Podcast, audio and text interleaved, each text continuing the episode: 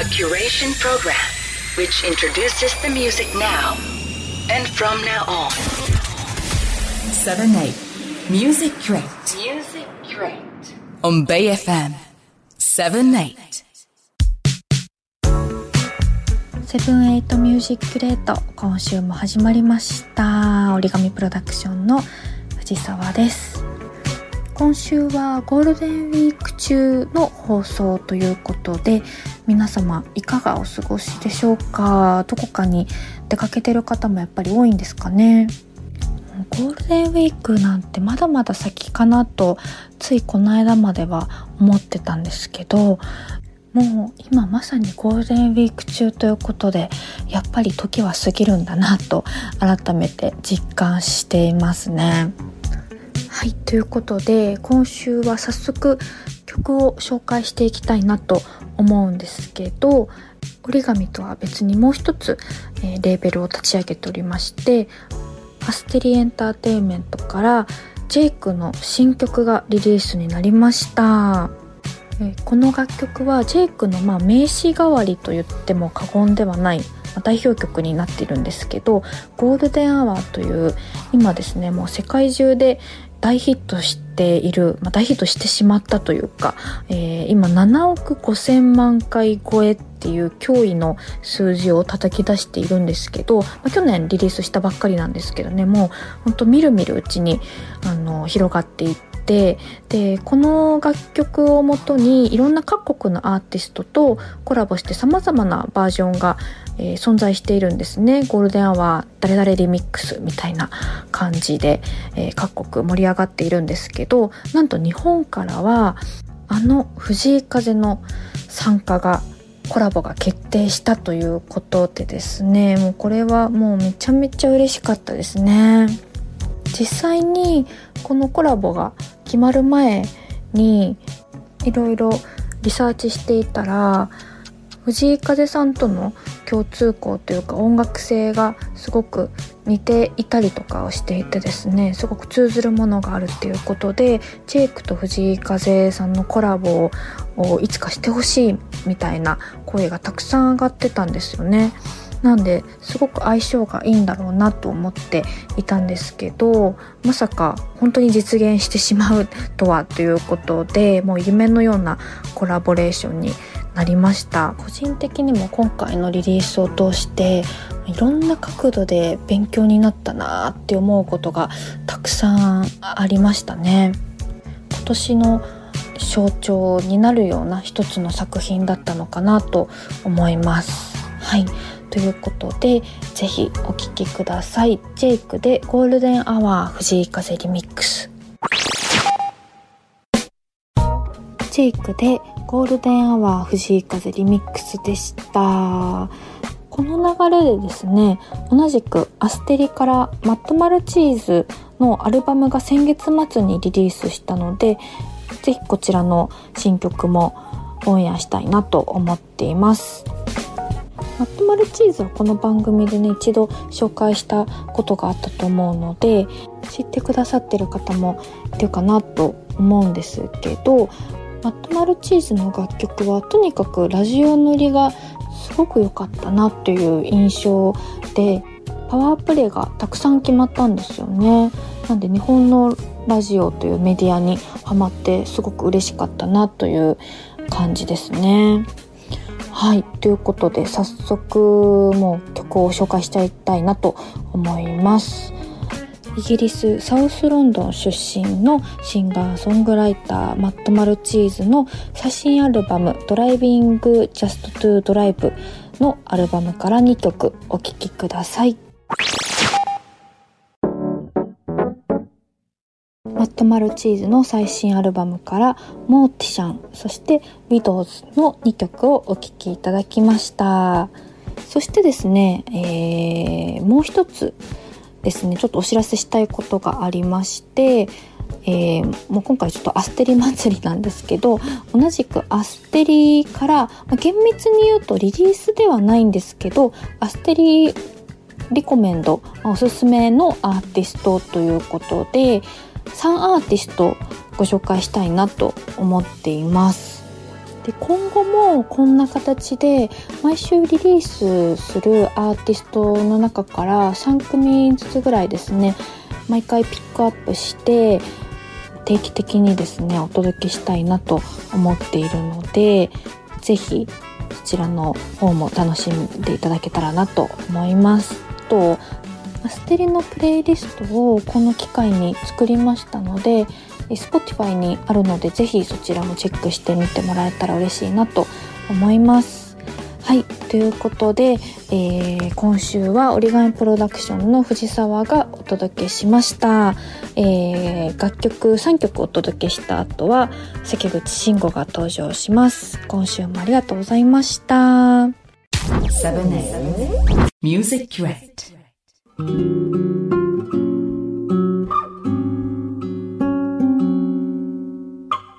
78ミュージックレートを聴きの皆さん、こんばんは。関口慎吾です。ここから私がお届けしたいと思います。よろしくお願いします。さて、えー、世の中もゴールデンウィークですけれども、皆様いかがお過ごしでしょうか？ゴールデンウィークね、まあ人がね、きっと多いと思います、どこ行っても。もう大体家でのんびり 過ごすことが多いんですけど、でも不思議なもので、もう混んでるって分かってるのに、ちょっとそれを味わいたいような気分？そういう矛盾した自分を発見するときってないですかね？もう絶対混んでんの分かってるのに、この時期に動物園に行ってみたりとか、あの、何回かやったことあるんですけど、なんでだろうね？なんか混んでんの嫌いなのに、ちょっとこう味わいたいって思ってる自分もなんかいるんじゃないかっていうね。僕だけですかね、これ。えっと、前回から今日までの間に、いくつかね、ライブもやりました。えー、まず、坂井優くんのね、野音。ほんとね、来てくれた皆さんありがとうございます。もう、雨がね、結果的に、もうあの雨はね、なくてはいけなかったっていう要素になってたと思いますけど、まあ、それにしてもあんなに降るとはね、思わなかったですよね。ほんと寒くて、もう最前線でね、弾いてるゆうくんはもうびしょびしょに雨を鍵盤と一緒に受け止めてまして。まあね、お客さんも本当になかなか大変だな環境だったと思うんですけど、でもね、まあそれも相まって、本当にね、いいライブになったんじゃないかなと、うん、思っております。それから久々にね、オーバルのライブあって、あの池袋パルコのね、屋上っていう初めての場所だったんですけど、池袋ってあの、オーバルにとっては本当あの、結成の地って言っていいぐらいゆかりのある場所で、本当によくね、池袋でセッションとかライブしたりしてたので、まさかここでね、今、再びオーバルでラフラーも演奏できるとはね、ちょっと感慨深かったですね。うん。お越しいただいた皆様ありがとうございました。で、まあ個人的には、えー、ソロのね、作品とか、まあ、オーバルの曲もそうなんですけど、引き続き制作をずっとやってますので、まあね、ちょっと届けられるタイミングを楽しみに頑張っております。はい。でもほんとね、毎週のように新しい音楽が、あの、まあ、配信されて、もちろんね、それを僕もチェックしてるんですけど、本当にあの最近の楽曲のクオリティの高さとか、なんていうんですかね、本当にいろんな種類の曲がもう、ものすごい量配信されるじゃないですか。それはまあリスナーにとってすごく嬉しい反面、このね、音楽を作る立場の人間としては、おこの中でね、自分の表現をしていかないといけないんだっていう、そのプレッシャーというか、なかなかね、大変ですよね。まあでもそれは、もう今音楽業界に限らず、ね、例えば AI とか、いろんな技術がね、あのー、各分野にこうね、影響を与えてると思うので、その中でいかに自分がね、どう、どういうポジションで、どういうものを表現していくかっていうのは日々考えさせられるなと、ちょっと真面目な話してますね。真面目に考えたりもするんですよ。うん。まあ、そんなことをね、思いながら曲を作ってるんですけれども、はい。まあ、前回までね、あのー、このラジオで自分のアイデンティティでもあるギターインストについてね、まあ、ちょっと長く語りすぎて、えー、後半戦ということでね、今回に持ち越しになったんですけれども、ちょっとその続きというかね、まあ、よりこのタイミングなんで自分の経験してきた音楽を深掘りできたらいいかなと思っております。最後までよかったらお付き合いください。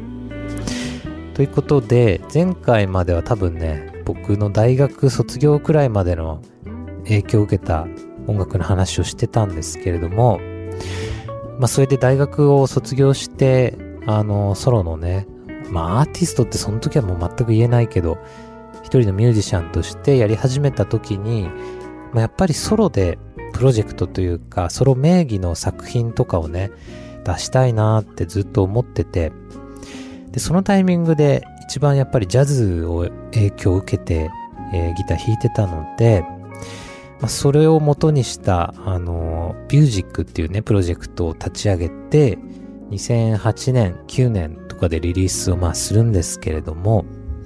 その時に一番まあ影響を受けたアーティストの曲をちょっとね、最初にかけたいなと思います。えー、ドラマーのブライアン・ブレードの、えー、ソロプロジェクトのブライアン・ブレード・フェローシップっていうね、もう本当にもう僕は世界遺産的なバンドだと思ってるんですけれども、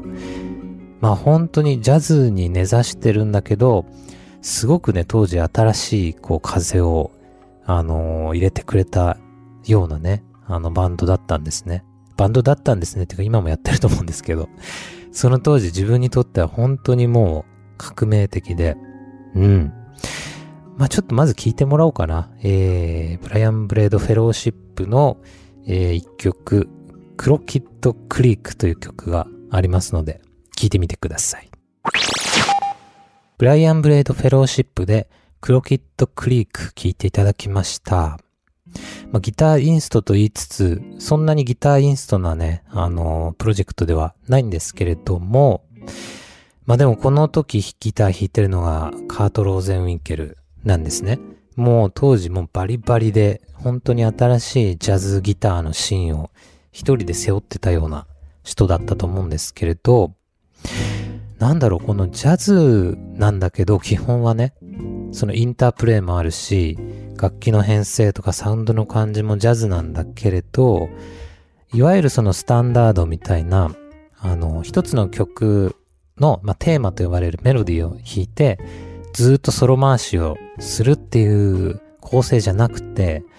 なんかもっと一つのこう世界観を表現しようとしてるみたいなね、多分今聞いてもらってそういうのが伝わったんじゃないかなと思うんですけれど、すごいなんか大きいサウンドスケープというか、あ、こんなこのギター、まあギターだけじゃないけど、ギターがあの軸にあるようなサウンドで、こんな景色を描けるのかってすごいね、感動した記憶がありまして、なんかそういう思いから、その景色とか、ビジュアルというか、ビジュアルって言ってもビジュアル系のビジュアルではなく、あの映像的というかね、なんかそういうものを音楽でもっと表現したいなって思って、ビュージックっていう、まあ、プロジェクトを立ち上げて、まあ、ビュー、V なんですけど最初が。あの、ミュージックと、まあ、ビジュアルだったり、まあ、ビュー、その視点とか、なんかそういうものをこう掛け合わせたようなプロジェクト、バンドをやりたいなと思ってね、やっておりました。なのでこのブライアン・ブレード・フェローシップは本当にね、影響を受けて、まあ、このブライアン・ブレードっていうドラマ自体にもね、リスペクトですね。すごいんですよ、この人。この間もライブね、見に行ったんですけど、久々に。3年ぶりとか、かな？コロナ前から見てなかったんで、感動しても4回泣きましたね。いや、本当にもう涙ちょちょぎれの素晴らしいアーティストでした。はい。えー、次にお届けしたい曲はですね、えー、ギタリストのチャーリー・ハンターの曲になります。チャーリー・ハンターこのラジオでももしかしたら最初の方に取り上げたかもしれないんですけれども、まあ、8弦ギターを使う本当にちょっとびっくり人間的な素晴らしいギタリストなんですけれど、8弦ギターの低い方の2つの弦かな確かはベースの弦になってるんですよ。なので弾くともうベースの音がするんですね。なのでもう一人でベースとギター両方ともやっちゃう人なんですよ。同時に。親指でベース弾きながら他の指でギターのコードとかメロディーを同時に弾くっていうびっくり人間ですよね、もう完全に。ただ、この人、そのびっくり人間的ギタリストなんだけれど、その音楽性も完全に伴ってるっていう、すごい稀な人で、あの、ディアンジェロのブードゥーっていうもうほんと超名盤あると思うんですけれど、それに入ってるスパニッシュジョイントっていう曲はもう名盤の中の名曲というか、ね、みんなこれをこのブラックミュージックのスタンダードとして2000年代みんな聴いてたしみんなカバーしてたんですけどまあ、そのベースとかギターめちゃかっこいいんですよ。それをこの人一人で両方やってるんですよ。実は。ちょっとしか弾かないんだけどギターは。でもそのちょっとのギターがすっごいかっこよくて、それを一人で同時にやってるっていう、本当ね、恐ろしいミュージシャンなんですけれど、まあ、やっぱりね、すごく影響を受けて、まあ、この人ってノラ・ジョーンズとかジョン・メアとかも、ともセッション、あの、してるんですけど、そういうブラックミュージック、ネオソウル、まあ、今もね、ネオソウルっていっぱい使いますけど、当時その出てきたばっかのネオソウルのすごい重要人物というか、その辺のこうギターのね、美味しいところを全部知ってるような人なんですね。はい。ということで、チャーリー・ハンターの曲も一曲聴いてもらいたいなと思います。えー、ミッチ・ベター・ハブ・マイ・バニー。チャーリー・ハンターでミッチ・ベター・ハブ・マイ・バニー聞いていただきました。普通に聞くともうめちゃかっこいいじゃないですか。ブラックミュージック特有のグルーヴ感とか音色すごい参考になるというか影響を受けたんですけど、まあ、これを一人でやってるっていうのはもうね、恐ろしすぎて、どうやったらそういうことに、ね、なるんでしょうかね。もうちょっとわからないんですけれども。まあでもとにかくギタリストとしては本当に影響を受けて、こういうちょっとね、グルービーなインストを自分で作りたいなって時にいつもね、参考にしていました。まあ、この辺のね、グルーヴ感とか、ほんとオーバルにもね、通ずる感じがあって、オーバルのみんなと最初出会った頃、よくセッションね、してたんですけれども、やっぱこういう感じの、あの、曲調のセッションが多かったかなって思いますね。うん。さて次の曲なんですけれども、えーまあ、このラジオで本当に何回も出てきてますけど、トム・ミッシュの曲をかけたいと思います。2015年にリリースのビートテープ2っていうアルバムがありまして、もう僕はそれが一番好きで、あの、レコードで買って、もう部屋にね、かけて、飾って、毎日拝んでるんですけれども、Tom Misch、僕知ったのはこの Beat Tape 2からで、まあ、2015年なんですけど、2015年って個人的には、あの、 Brilliant っていうソロアルバムを出した時期なんですね。で、まあその時は Ovall 一旦休止して、その今まで自分がソロでやってたちょっとジャズっぽいものと、その Ovall で培ったというか、影響を受けた、そのグルーヴ感っていうのかな、をミックスしたような作品を作りたいなと思って、まあ、作ったのがブリリアントだったりするんですけれども、でもね、まだ自分の中ではそれがうまく融合しきれてなくて、今考えると。そう。なのでこのビートテープ2を聞いた時に、もう本当にね、あ、これだって思ったんですよね。あ、こういうのがやりたかったっていうこういうのがやりたかったっていうか、あ、こうやってギターインストの新しい形って成り立たせられるんだって思ったんですよね。うん。だほんとね、なんて言うんだろう、まあ、ある意味助けられたって、なんか変な言い方ですけど、結構悩んでたので、そのギタリストとして、これからどういう作品を作っていくのかなってそのブリリアントの中でも悩んでたんですけど、まあ、ギター入れつつ、もっと打ち込みで、なんていうかな、ブラックミュージックっぽいグルーヴ感を出したりとか、その辺のね、融合を試みてたので、なんかね、その理想形みたいなのがこのビートテープ2にもうすべて入っていたので、まあびっくりしたというか、ね、しかも全然自分より若い人の作品だったので、もう本当にね、衝撃を、衝撃っていうかでも嬉しかったかな、勝手に。勝手に、あ、このやり方でいいんだと思って、そっからその、最近、最近って言っても3年ぐらい前ですけど、ノースウィングとかテンダーローズっていう自分のギターインストの曲をリリースしたんですけど、まあ、そういうのに繋がっていったかなと思っていて、まあね、いつかありがとうございましたと伝えたいぐらいですね。まあ本当にもう、でも僕だけじゃなくてギターミュージック、ギタリストの、なんていうのか、ギターヒーローっていうかな、次世代の、うん、もう革命を起こした人だなと思って、まあ今入ってるいろんな、あの、世界中の音源に入ってるギターって、相当な数トム・ミッシュに影響を受けてる感じがしますね、ほんと。うん。まあでもそれは必然かなと。ジョン・メイヤーとか、ね、いろんな偉大なギタリスト、影響を与えたギタリストっていますけど、まあそのうちのね、一人に間違いなくなってるなっていう気がしております。はい、ということで、トム・ミッシュの、えービートテープ2に入ってる The Journey という曲を聴いてください。トム・ミッシュで The Journey 聴いていただきました。はい。もうね、喋りたいことがありすぎて、このテーマは。時間が足りないんですけど、まあ、今回でね、一応一区切りしたいなと思うので、最後に、えー、まあ、もっと最近のアーティストで、トム・ミッシュからのね、影響もすごく強いと思います。えー、コナー・アルバートの曲を最後にかけたいなと思います。まあ、もう一聴するだけでトム・ミッシュからの影響って、間違いなく色濃くあると思うんですけど、なんかよりね、あのー新世代感というか、新しい解釈をしてるし、新しいサウンド感だし、あの、まあ、本人マルチプレイヤーで、